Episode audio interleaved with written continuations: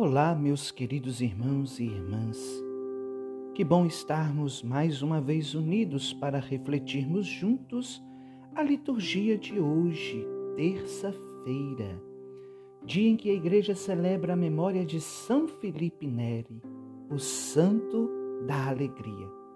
Este grande apóstolo que nasceu no século XIV e viveu uma forte alegria, contagiando a todos que estavam à sua volta com oratórios, aonde dissipava o amor e a caridade através de orações, cantos e de todos os modos procurava envolver os jovens de seu tempo. Um grande catequista.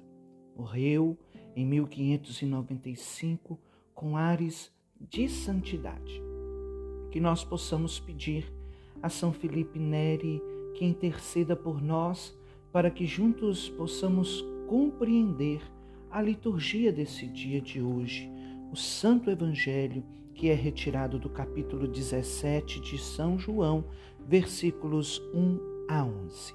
Sim, iniciamos agora a leitura do capítulo 17 do Evangelho de São João. Texto esse é compreendido pelos estudiosos como a oração sacerdotal de Jesus.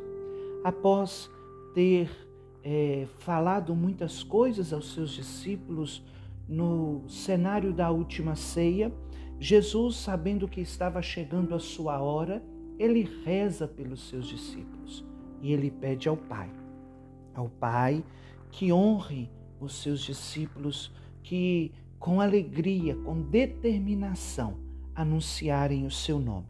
Assim também como o Pai o honrará. O honrará por ter anunciado ao mundo o nome de Deus. Sim, chegou a hora. É hora da despedida. Não dá mais para negar que o inevitável está para acontecer.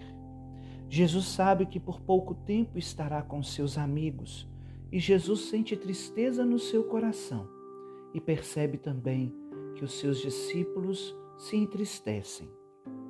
Mas Jesus os encoraja, rogando ao Pai, o Senhor que dá a vida eterna, para que os discípulos conheçam verdadeiramente o seu Senhor, o seu Salvador o único Deus verdadeiro, aquele que enviou o próprio Cristo.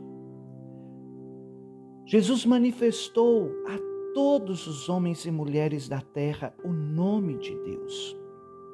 Jesus foi essencial no processo de conhecimento da humanidade, da Santíssima Trindade.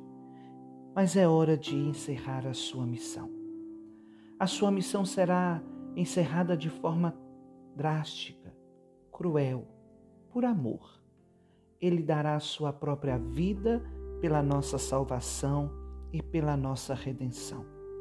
E essa salvação e redenção será a todos, para todos aqueles que guardam a sua palavra, que guardam os seus ensinamentos. E tudo aquilo que o Pai deu a Jesus, Jesus dá sem medidas àqueles que Ele ama. É por isso, meus irmãos e irmãs, que nós precisamos participar deste momento de alegria do Senhor. Nesses dias em que nos preparamos para celebrar a grande festa de Pentecostes, precisamos rogar ao Espírito Santo de Deus que derrube todas as muralhas que nos impedem de experienciar essa graça, essa bondade e essa infinita misericórdia. Cristo roga ao Pai por mim, por você. Ele é o nosso eterno intercessor. Com Ele, nós não precisamos de mediação junto do Pai. Ele mesmo é o nosso mediador. Ele, o Filho, reconhece que o Pai nos deu a Ele para que Ele possa cuidar de nós. E Ele, como bom pastor, não quer de forma alguma decepcionar o seu Pai, o Pai que o tanto ama. Que o Espírito Santo de Deus seja derramado abundantemente sobre nossas vidas e que nós também possamos rogar a Jesus pelos nossos. Sim, para que eles possam crer em Jesus como cremos, amar Jesus como amamos, servir Jesus como servimos. Sabemos que tudo aquilo que vem da parte de Deus vem de forma gratuita e vem de forma benevolente.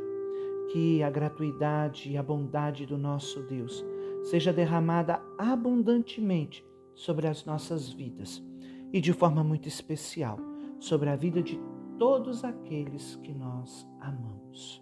Que Deus abençoe você.